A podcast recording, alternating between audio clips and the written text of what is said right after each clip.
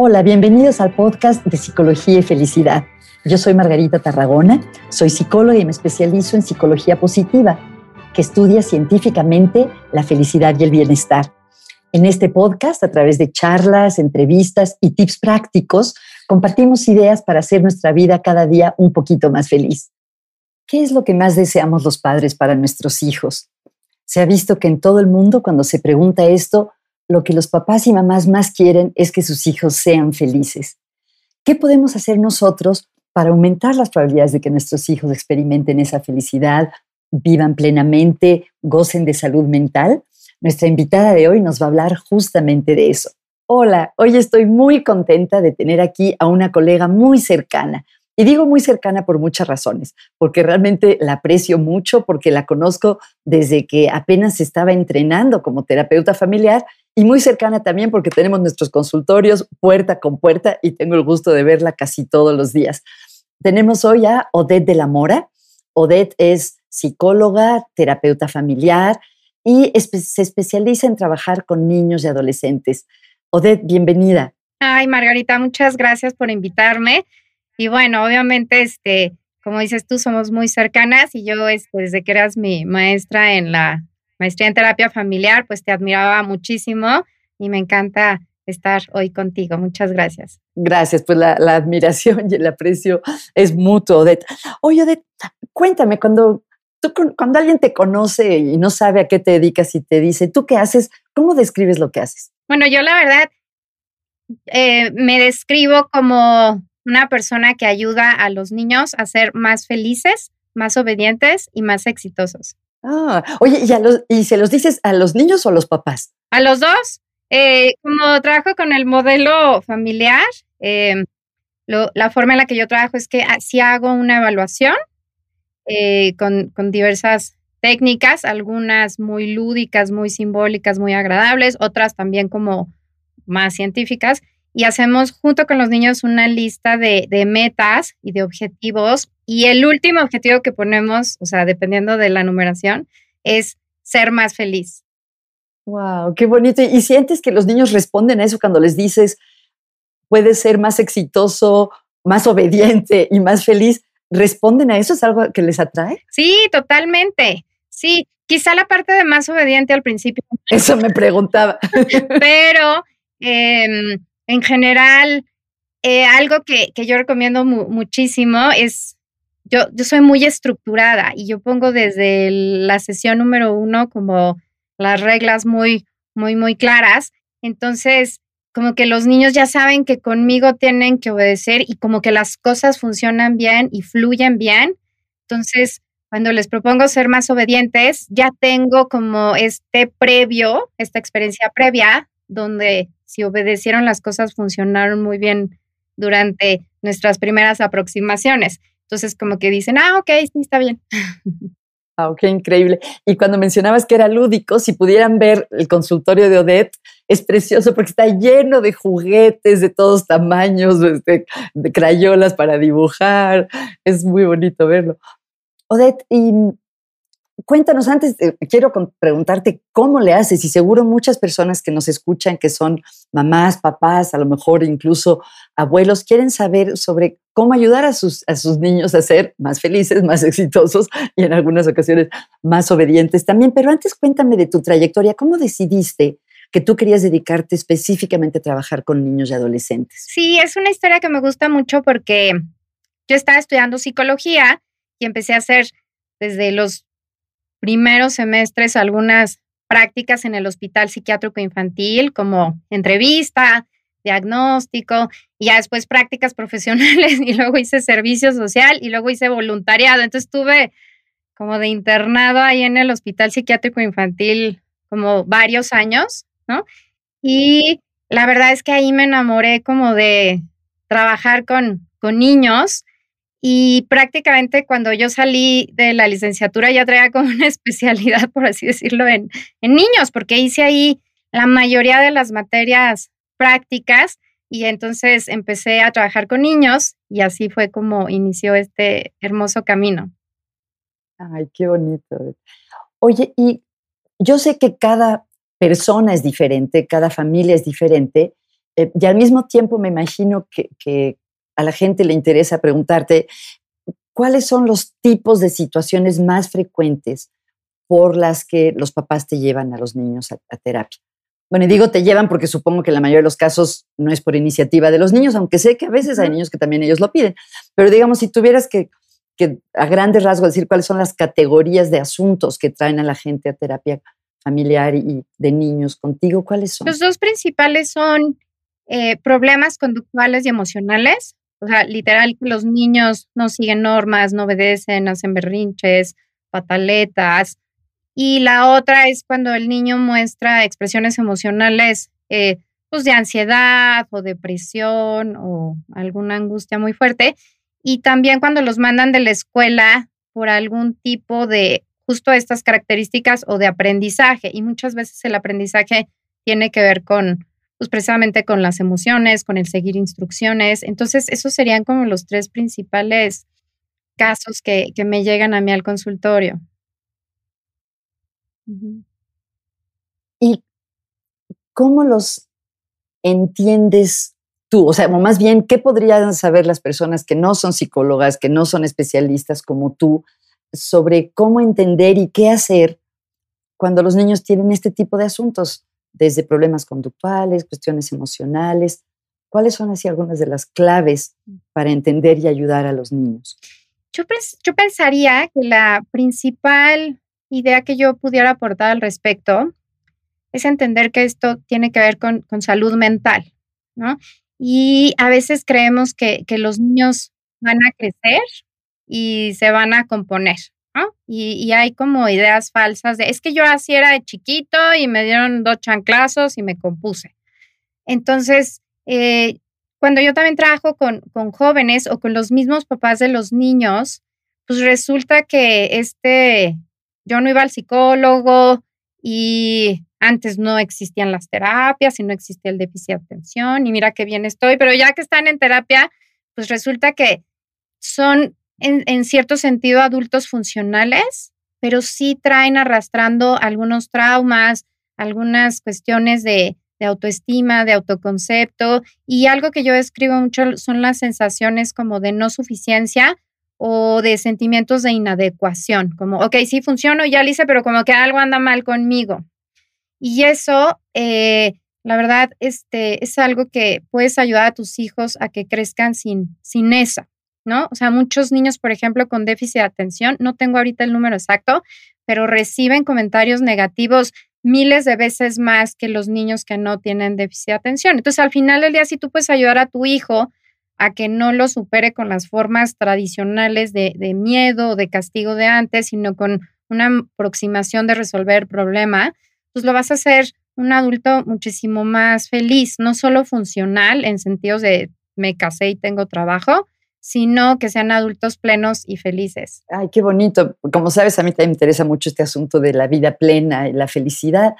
Eh, ¿Cuáles son algunas de las eh, ideas básicas de cómo, bueno, vámonos un paso atrás.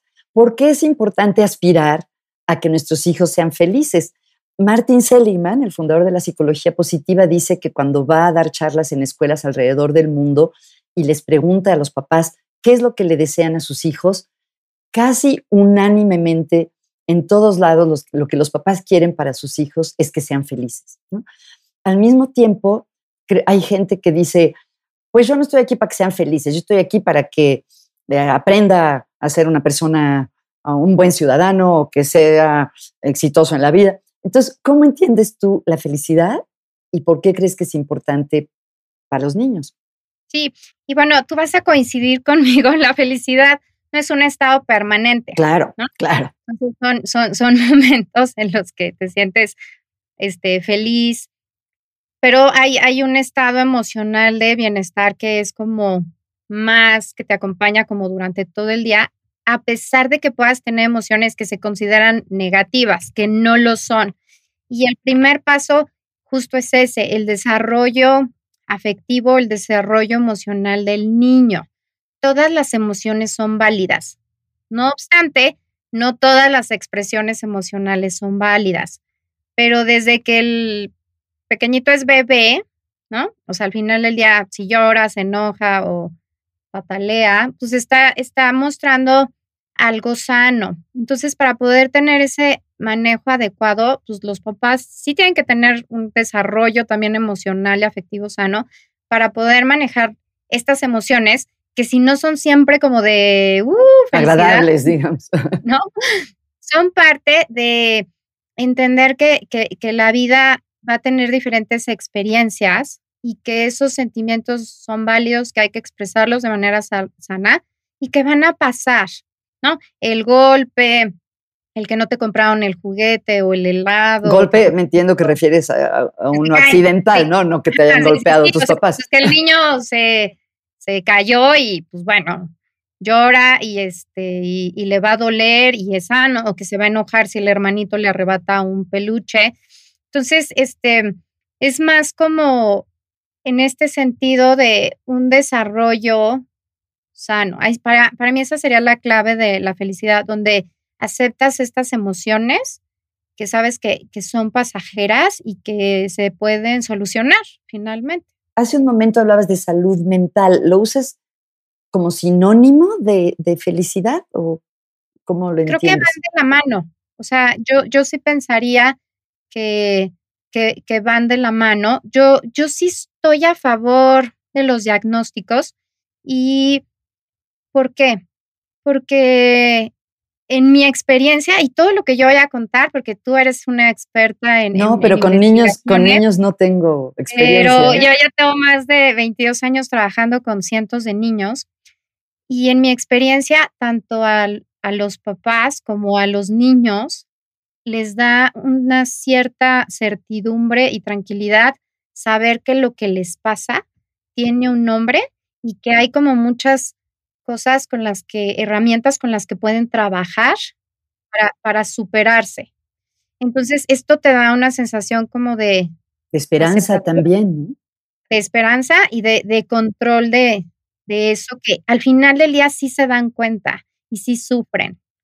Entonces, a lo mejor hay mucha gente que está en contra y yo no uso los diagnósticos como una etiqueta negativa, sino como una herramienta donde podemos identificar ciertos factores comunes y que ya hay ciertas estrategias que están comprobadas que funcionan para ayudar a estas áreas de oportunidad. Y a mí me gusta mucho decir que los diagnósticos en los niños se deben escribir con lápiz. Mm, qué bonito. Para que les puedas borrar, ¿no? Y también yo les hablo mucho del borrador, es nuestro mejor amiguito. qué, fantástico.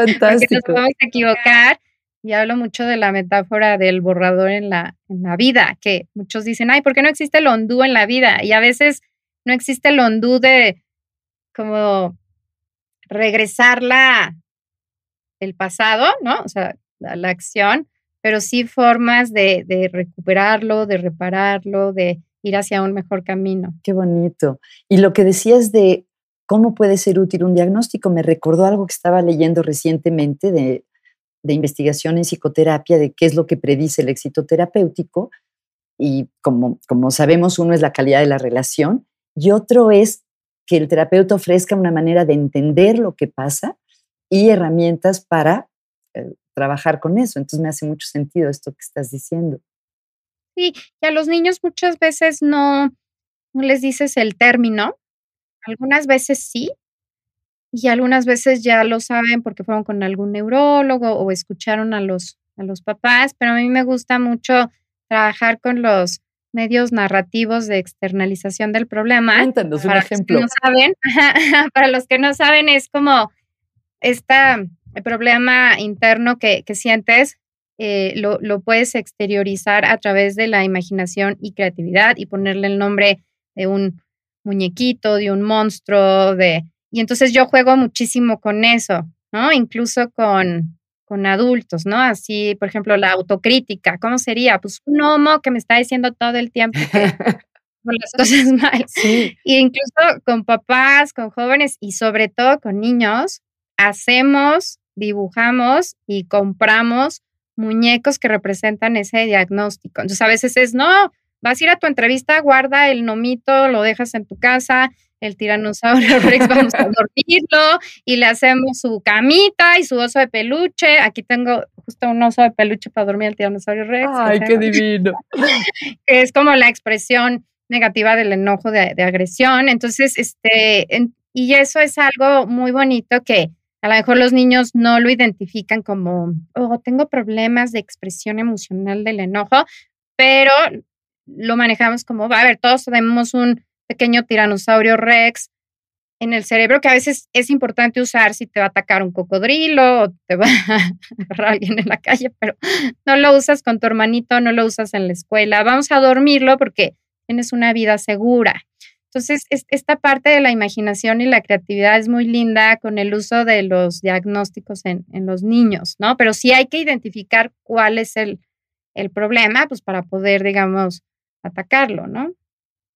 Y que no sea, y perdón, y la parte de la externalización, que es lo más importante, es que no es que tú eres enojón o tú eres el problema o tú eres una mala persona. Cuando lo externalizas es algo ajeno a ti que puedes trabajar Manejar y no se vuelve parte de tu autoconcepto. Oye, ¿y qué tan importante?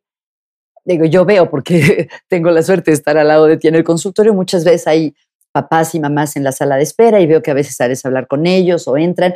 ¿Qué tan importante es la participación de los papás en el proceso terapéutico de los niños?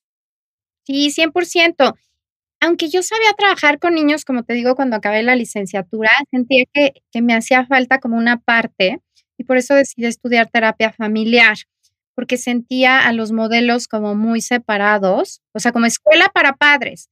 Entonces ahí iban los papás a la escuela para padres al hospital y aplicaban como ciertas técnicas, pero no funcionaban en los niños. O yo, por ejemplo, que tenía un grupo de niños que por así decirlo, las que peor se portaban, que eran de hospital del día, que eran los que no estaban internados, yo trabajaba con ellos y la verdad es que conmigo trabajaban muy bien y terminaban portándose súper bien y jugando y felices y respetando, pero luego iban a su casa y se portaban fatal. Entonces, como que yo sentía que hacía esta parte donde, a ver, los papás van a la escuela para padres, les dan consejos, pero no les funcionan de todo o yo trabajo con los niños de manera individual, conmigo se portan súper bien, llegan a su casa y ya no.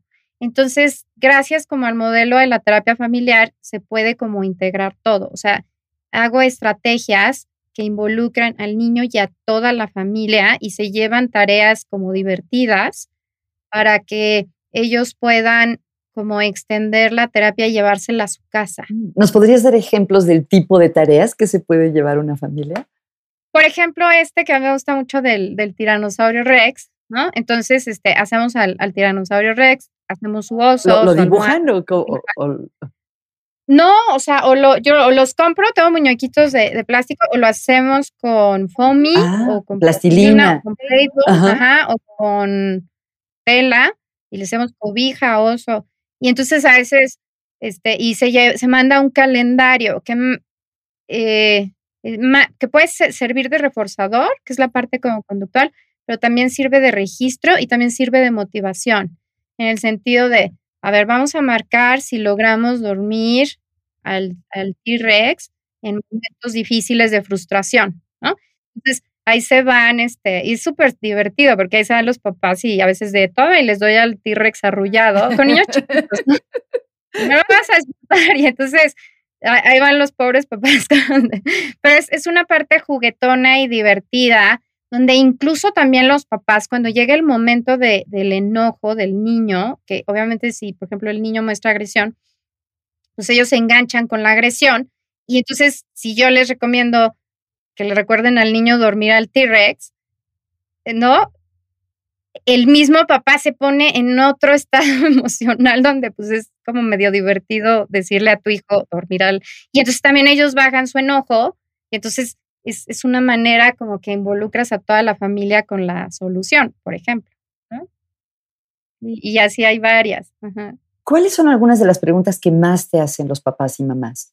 Ah, fíjate que ha ido cambiando. Eso sí reconozco que antes sí eh, muchas de las dudas era cómo manejar límites y reglas. Y creo que toda esta cuestión de, de, Internet y de los podcasts y los programas, como que los papás ya están más informados y creo que ahora sí ha cambiado mucho más a esta eh, filosofía de la que estábamos hablando de cómo lograr que sean más felices, ¿no?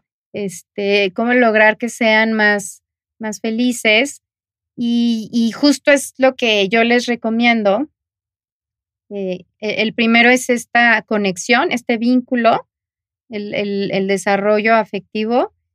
Y yo soy muy pro rutinas y muy, muy pro estructura, ¿no?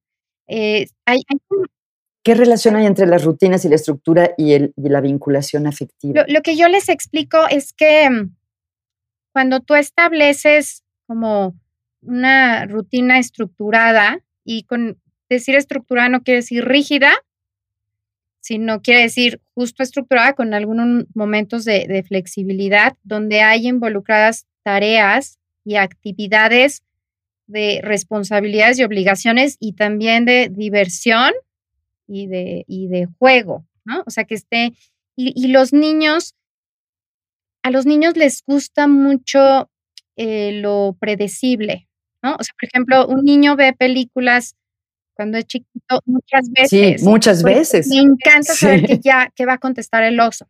Entonces es una sensación de, seguridad. Entonces, cuando tú aplicas eso en la vida, o sea, el niño ya sabe que desayuna, se lava los dientes, se viste, bueno, ahorita pobres se meten a clase en Zoom o se van al camión de la escuela, regresan, comen, hacen la tarea y luego hay un espacio de juego y luego los domingos, sábados y domingos o desde el viernes la rutina cambia les da una sensación de, seguridad y también eso permite que los padres no estén como todo el tiempo forzando que los niños hagan las cosas porque ya lo dijiste y ya lo estableciste y entonces ya es más fácil decir, bueno, es lo que sigue y se establecen como estos hábitos, a que si no tienes una rutina y a veces si haces una cosa y luego otro no, otro día no, entonces luego se tienen que pelear con el niño para que sí lo hagan, porque porque ayer no lo hice yo y sí lo tengo que hacer. Entonces eso a veces rompe un poquito el, vínculo. Cuando ya tienes esta estructura, el niño luego ya lo hace solito. Por ejemplo, en el consultorio, ellos llegan, buscan su folder, que tiene un, nombre. Ellos lo buscan. Bueno, es que no, fíjate qué chistoso. O sea, generalmente llegan, yo busco su folder y luego lo primero que hacen es poner su sentimiento del día y luego trabajamos sobre la nueva actividad, luego revisamos los trabajos previos, luego jugamos y luego hay un dulce o una pequeña recompensita, o sea, un borradorcito chiquitito, algo que también eso les encanta. Y entonces cuando ellos se acostumbran, a veces yo voy al baño, les sirvo agua a la mamá o la mamá me está contando algo y los niños chiquitos, digo, perdón, los niños solitos llegan, buscan su folder, abren el folder y ponen su sentimiento. Yo ya no tengo ni que decirles. O, por ejemplo, ya no me piden jugar desde el inicio de la sesión. Ya saben que vamos a jugar. Y ya saben solitos y van y agarran su dulce y ya saben que pueden agarrar nada más uno o dos, ¿no? Pero al principio sí es esta pequeña luchita donde, y como dices tú, mi consultorio es muy agradable y hay muchos juegos y están a la mano. Entonces, podemos jugar esto y podemos y yo, más al rato, más al rato. Y ya solitos, ya después no pelean por, por jugar al inicio. O sea, ya saben que trabajan y luego jugamos. Y entonces ya no tienes que estar luchando por la estructura, por así decirlo, cuando eres como muy constante. Pero obvio hay momentos, por ejemplo, si el niño de verdad, ya ves que antes que hubo manifestación y llegó cansadísimo, ¿no? O llegó este Ajá, que no les dio tiempo de comer. Por ejemplo, cuando no les dio tiempo de comer porque el camión se retrasó y lo trajeron, pues les doy un dulce al inicio. No quiero que el niño empiece sin, sin azúcar ¿no? O sea, digo, sin energía. Entonces, hay modificaciones, pero eso deben de ser excepciones a la regla. Y estas rutinas, la verdad, yo, la, yo soy muy pro rutinas, pro disciplina y pro estructura porque te dan estabilidad emocional. Entonces mencionabas que la conexión emocional y la estructura son parte de lo que les recomiendas a los papás o de los temas que los, papás quieren aprender. Eh, ¿Qué otros son frecuentes en cuanto al, Algo que sucede mucho es que los papás, aunque no lo creas, no juegan con sus hijos. Estamos ahorita en una sociedad de muchos videojuegos, muchos electrónicos, como papás este, muy ocupados, también rebasados con tantas cosas que tiene que hacer uno como adulto. Y los papás compran muchos juguetes, pero no necesariamente ya cuando, o sea, como que juegan cuando es bebé, o sea, como cuando lo tienes como koala pegado a ti, pero y el niño te lo demanda mucho, pero una vez que el niño empieza a ser independiente, como que pues que juegue con los amiguitos, que juegue en la escuela, que juegue con los hermanos y los papás rara vez se sientan a jugar. Esta interacción del, del juego con, con el adulto para los niños es riquísima y ayuda mucho justo a todo, a la conexión con los papás, o sea, que el niño juegue o que el niño se meta a este mundo de fantasía, para los niños es súper gratificante también aprovechas para poner límites respecto a reglas, de a ver, el dado dijo cinco, pues avanzan cinco casillas, esto cuesta cinco dólares. Turista, Al juego, este, ajá, o esto, esto así, o sea, como, y también hay juego inestructurado, obvio que, pero puedes poner como vincularte con el niño, entrar a su mundo de fantasía, establecer reglas, y también la expresión emocional son momentos que puedes aprovechar porque entonces si pierdes se frustra, este, y, y, ya es maravilloso. O sea, la verdad, si yo les pudiera decir algo, es que es una forma de acercarte a tu hijo, de conocerlo, de vincularte con él, de establecer reglas, de poder aprovechar momentos tranquilos de expresión emocional, porque no, no estás subiendo al niño al coche de, hágale, súbete y te hace el berrinche y ya tienes al ballet presionándote. Estás jugando con el niño, se está frustrando y estás teniendo el tiempo para poder manejar esa expresión emocional sin otra presión. Entonces son momentos que yo les recomendaría mucho que realmente no solo compren juguetes, sino pónganse a jugar con los niños, con los juguetes que ya tienen y también aunado a eso que dejen de comprarles tantas cosas. Si yo pudiera ver niños más insatisfechos e infelices y mal portados son los niños que tienen cosas de sobra. Oye, Odette, quisiera hacer un paréntesis porque mencionaste algo que yo tenía aquí anotado que te quería consultar. ¿Cómo manejar el uso de videojuegos, de celulares? Eh, creo que es algo tal vez más presente en los adolescentes, pero a veces veo a niños muy chiquitos que tienen su celular o su tableta ¿Tú cómo ves qué papel deben jugar los, medios electrónicos en la vida de los niños y qué pueden hacer los papás? Porque muchos de los papás yo veo que sienten impotentes, como que es algo ante lo que no pueden hacer nada. La verdad es que ya que lo mencionas, también es una de, de los problemas más, más graves ahorita, sobre todo en aislamiento, pero en general, eh, que los papás no saben manejarlos. Y yo no los puedes aislar porque es una realidad, o sea, ahí están los videojuegos y los amiguitos los tienen. Yo recomendaría varios puntos. Uno, sí limitar el tiempo. Entre más lo limites, mejor. Si tienes la oportunidad y el estilo de vida de nada más dejarlos para el fin de semana, sería lo más recomendable. Pero también entiendo que hay papás que trabajan, que tienen otros hijos y que dices, hijo, ahorita este se va a entretener una hora, es un tiempo valiosísimo, eh, pero que no pase de una hora diaria y ya se me hace mucho. O sea, yo lo limitaría a media, 45 y máximo una hora, si puedes limitarlo a los fines de semana y si le genera mucha frustración a tu hijo o a tu hija, definitivamente retirarlos. Eh, hay, hay niños que les genera o sea, si les le dices, ya se acabó tu tiempo de, jugar X juego, bueno, o sea, es una frustración terrible y no logran manejarlo. Los juegos está comprobado que tienen una parte muy adictiva y entre más ha revolucionado pues, todo este adelanto tecnológico, eh, estimula ciertas partes del cerebro por las luces, los sonidos, la estructura del juego y entonces sí se hacen como adictos los niños. Entonces al final del día hay niños que son más sensibles, que entonces se ponen muy, muy mal como una droga, o sea, con este síndrome de, de abstinencia. Y esos niños, justamente yo les recomiendo que sean los que menos les debes de dar electrónicos y, y dejarlos jugar videojuegos. Em, sobre todo, no es lo mismo una película que estén sentados y que coman palomitas y que platiquen y que interactúen, por ejemplo, a cuando ellos tienen que estar totalmente enfocados.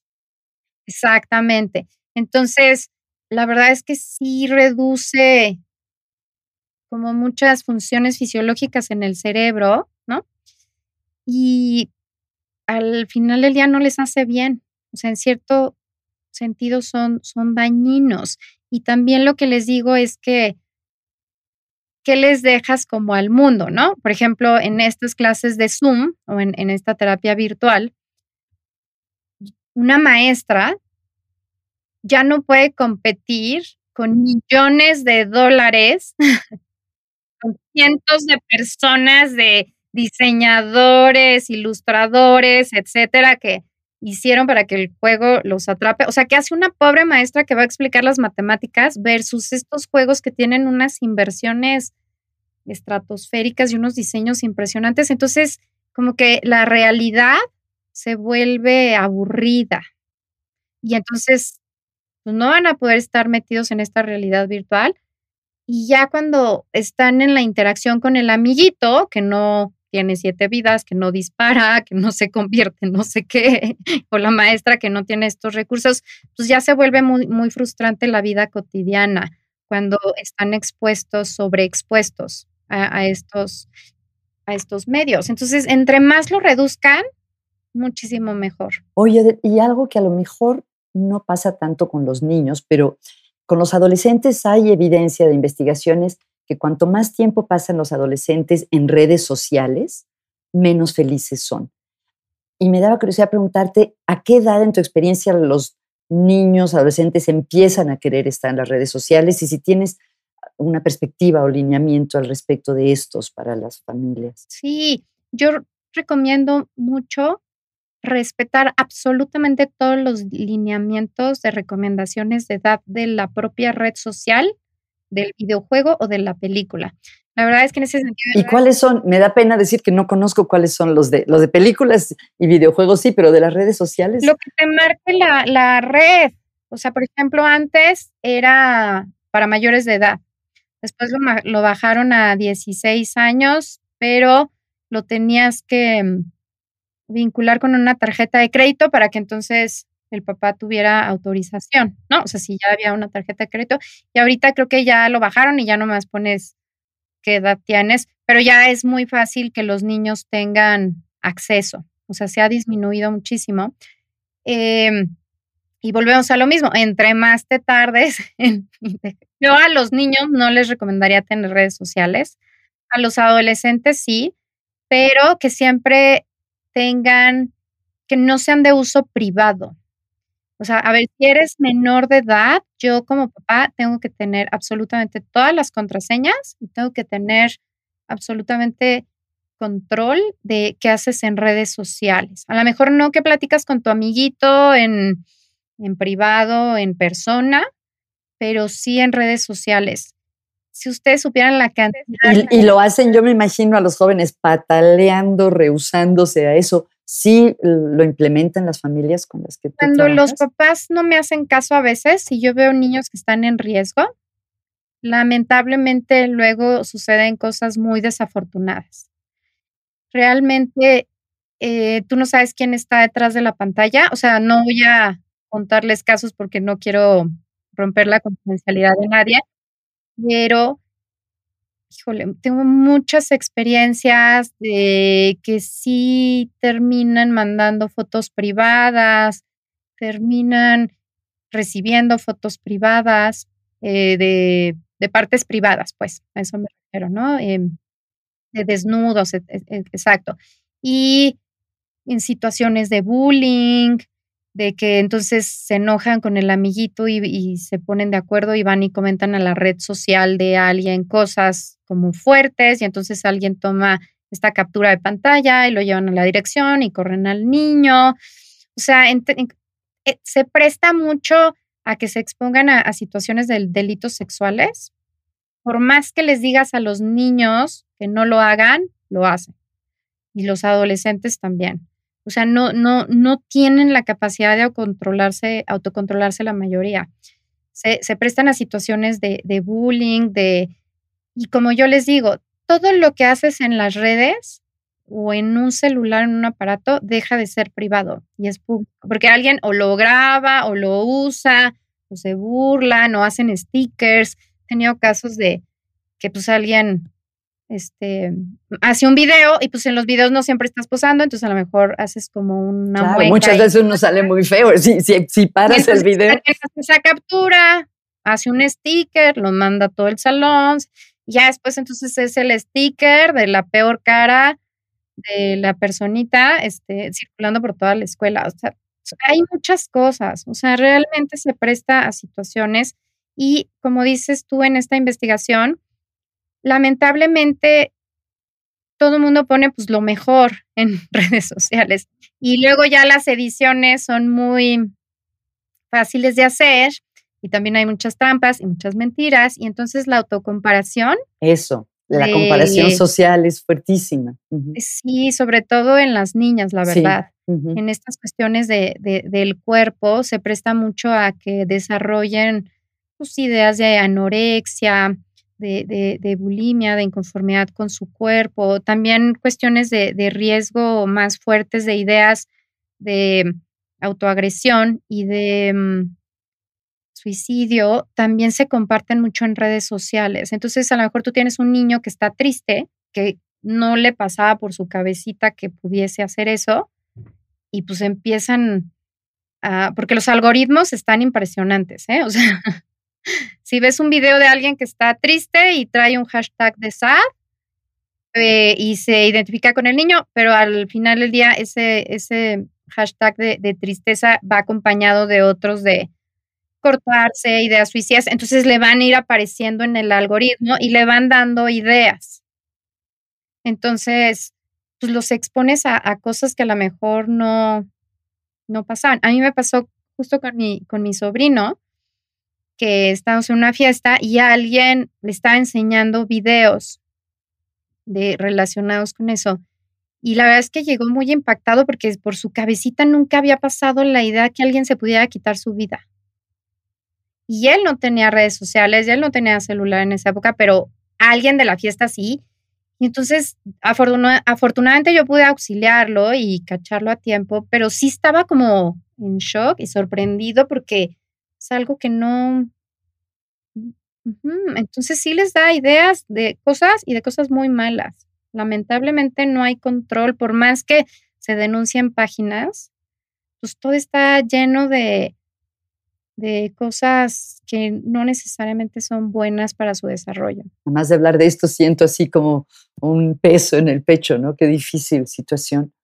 Y recapitulando de entonces hablabas que la importancia de tener rituales, de jugar con los niños, todo este tema de los videojuegos salió a raíz de que a veces los papás no jugamos lo suficiente con los niños. ¿Algún otro tip o, o idea que con frecuencia compartes con los papás para promover la salud mental y la felicidad de los niños? Bueno, yo no dije la palabra rituales, pero ya que lo dices. Ah, no dijimos, perdón, habíamos dicho hábitos, ¿verdad? Perdón, rutinas, rutinas, si no es lo mismo. Pero ya que lo mencionas, yo soy también muy pro partidaria de los rituales. Por ejemplo, ¿no? Si vamos a ver la película de los viernes con pizza. Y se junta toda la familia y ya saben que es los viernes de pizza.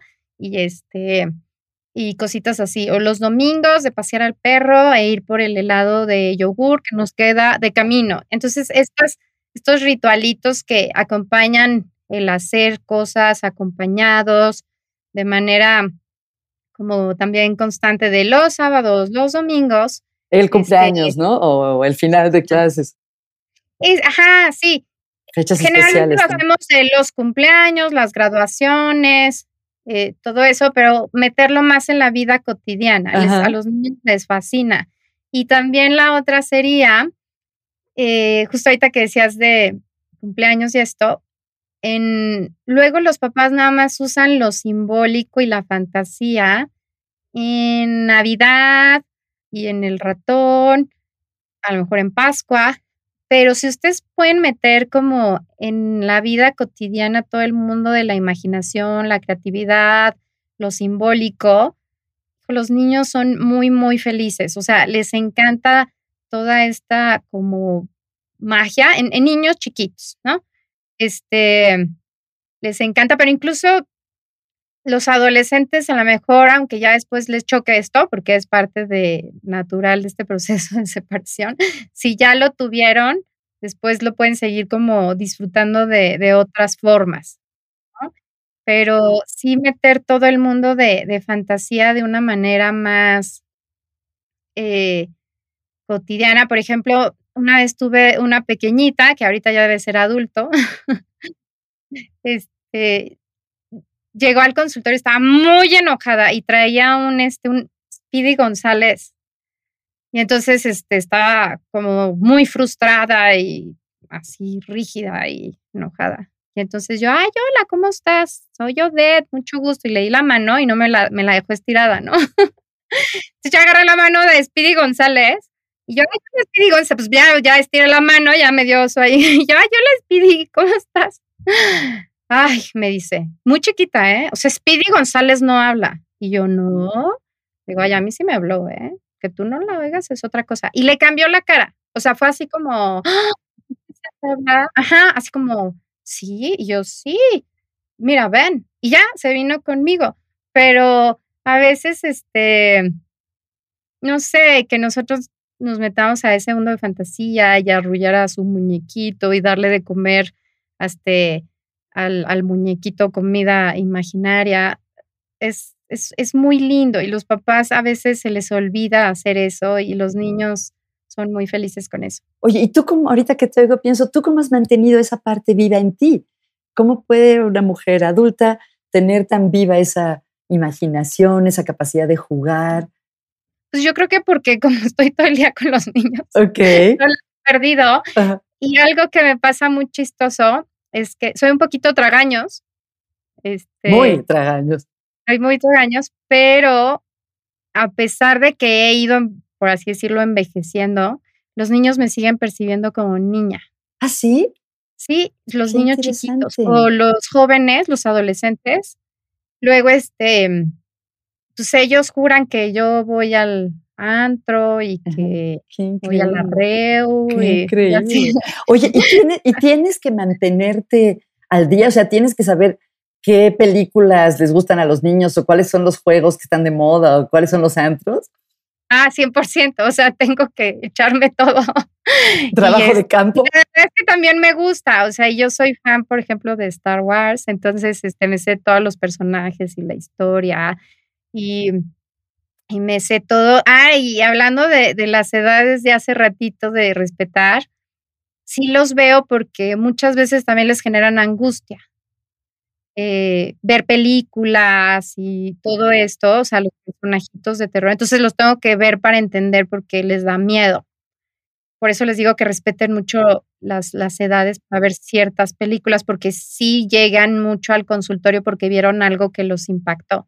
Entonces, este, todas estas películas de, fantasía, sí, todas las veo y tengo que estar actualizada y con todos los videojuegos y las películas y el vocabulario, este, porque luego sacan unas palabras que yo, ¿y qué quiere decir? Mm, ¿Qué quiere decir? Eso me pasa a mí a veces con jóvenes, no con niños.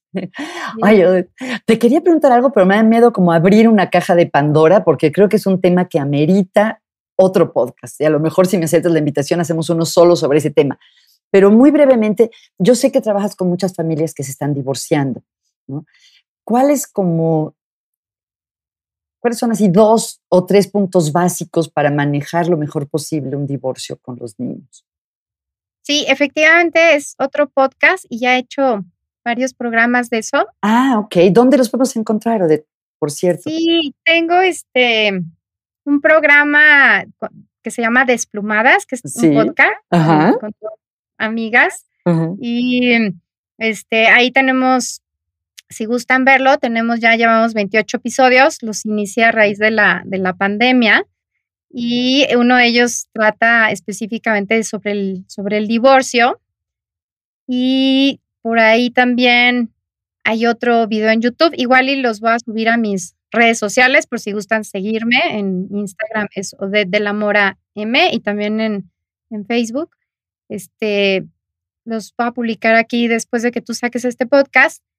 Lo que yo les recomendaría es que busquen asesoría, que busquen leer, que se acerquen a terapeutas, a profesionales y que traten de hacer las cosas lo más amigable y lo más civilizado que puedan y que finalmente es posible seguir o establecer, porque a lo mejor no la tenían, es posible establecer una buena dinámica de padres divorciados, de una familia de padres divorciados, donde los niños sigan sintiendo que tienen una familia y donde puedan establecer diálogo, comunicación, acuerdos en beneficio de todos y no engancharse en que si el dinero y que si la pensión y que si cada 15 y que si no te los presto y que si entonces andas con otra le hablo mal. Y, o sea, que, que estas cosas lastiman mucho a los niños, ¿no? Concentrarse en el beneficio de todos, pero principalmente en el de los niños. Sí. Gracias, Odette. Oye, siempre les pregunto a mis invitados qué están leyendo. Si yo viera tu mesita de noche, tu escritorio, ¿qué encontraríamos estos días? Ay, Dios santo, ¿qué te enseño? Este, ¿qué estoy leyendo? Pues ahorita estoy leyendo, que lo tengo aquí abierto, justo, releyendo. Ahora sí que un, un librito ahí que, que, escribí con una alumna. Que tú escribiste, wow, cuéntanos qué libro es.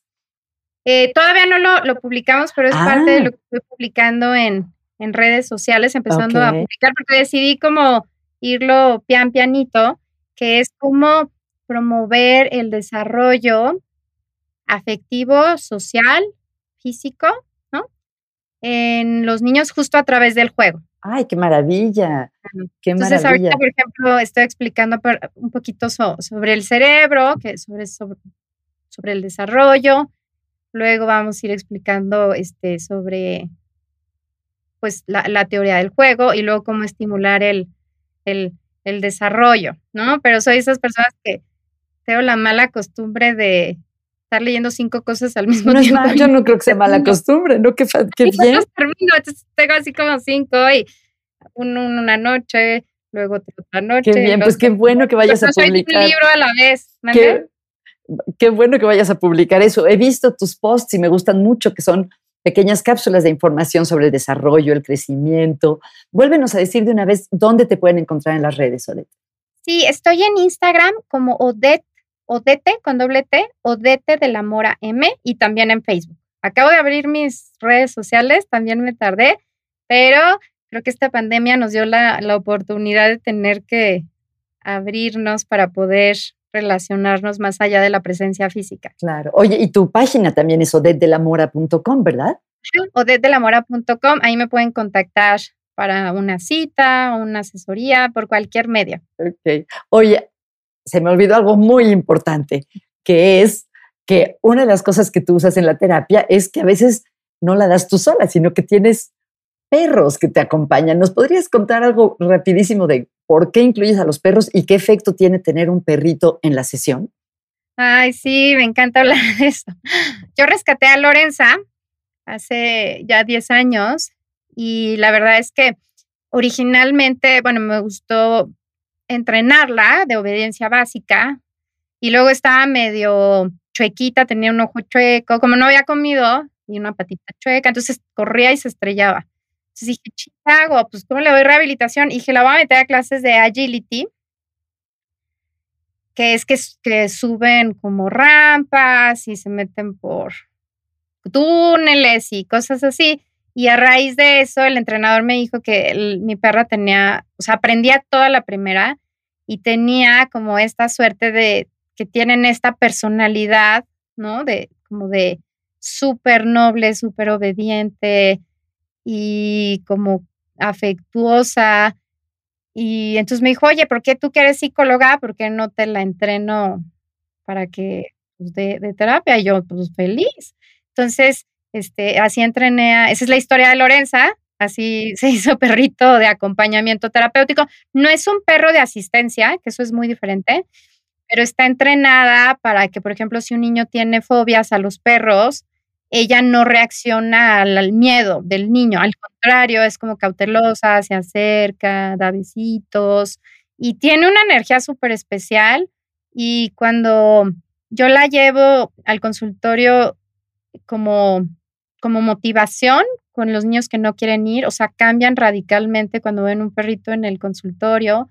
Para niños con, que tienen miedos a los perros, también cuando los niños son muy desobedientes, como Lorenza es súper obediente, entonces le digo, mira, ella ve todo lo que hace, entonces como que los motiva a ver que es súper obediente.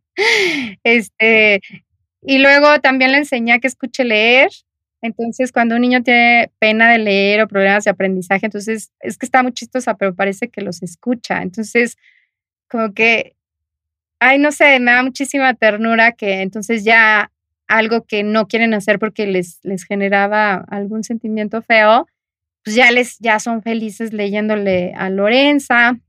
Y pues la uso como para, para muchas, muchas cosas. Y bueno, tú la conoces y tiene una energía. Ella increíble. Y se puede pasar toda la tarde en el consultorio, increíble. Sí, y la, y la pueden estar agarrando 10 niños al mismo tiempo y le jalan la, Digo, no la maltratan, pero pues le acarician la cola sin querer le pican el ojo y el bigote y así, mira su bigote, pero Lorenza jamás los, los, los mordería. Y tiene algo, tiene algo que genera como alivio. Entonces, pues tuve la suerte de encontrarme un perro que nace en uno de no sé cuántas camadas y pues con alguien que me ayudó a, a entrenarla. Qué bien. Ay, Odette. Oye, el tiempo vuela por último, ¿qué tip le podrías dar a la gente que nos está oyendo para que saliendo de aquí o en la próxima semana hagan algo que contribuya un poquito a la felicidad de un niño en su vida? ¿Qué, una cosa de las muchas que, tú sabes. Yo les recomendaría mucho ir al aire libre, a un parque, hacer un picnic eh, sin electrónicos, este, con comida bonita, rica, como en esta especie de, ritual, escuchar a los pajaritos, recolectar flores. Ahorita que estamos tan encerrados aquí en nuestras casas de concreto, este, luego la gente va a los malls o al cine y todo. Digo, a veces iban al parque, pero siento que en México no somos. No hay mucha cultura de parque. Ah, entonces que, que vayan a un picnic a la naturaleza y que lleven su, canasta y con comida divertida y hacer algo que tenga que ver con el contacto con la naturaleza. Qué bonito. Odette, pues muchísimas gracias. Eh, es un placer saber más de tu trabajo y muchas gracias por estar aquí. Al contrario, muchas gracias a ti, Margarita. La, la verdad, admiro muchísimo pues tu iniciativa de promover lo que es la ciencia de la felicidad. Es algo maravilloso y qué bueno que puedas tú contribuir con todo lo que tú conoces y sabes y con los invitados a que estemos un poquito mejor en esta vida. Muchísimas gracias, Odette. Hasta luego. Muchas gracias por acompañarnos hoy. Si quieren saber más de psicología y felicidad, de psicología positiva, los invito a seguirme en mis redes, Margarita Tarragona, en Instagram y Facebook, y mi página positivamente.com.mx. Y si les gustó el podcast, por favor dennos like o suscríbanse. Y si pueden, les agradecería mucho que lo compartan con alguien, porque la mayor parte de las personas conocen un podcast nuevo gracias a que se los recomienda alguien que conocen. Gracias, hasta la próxima.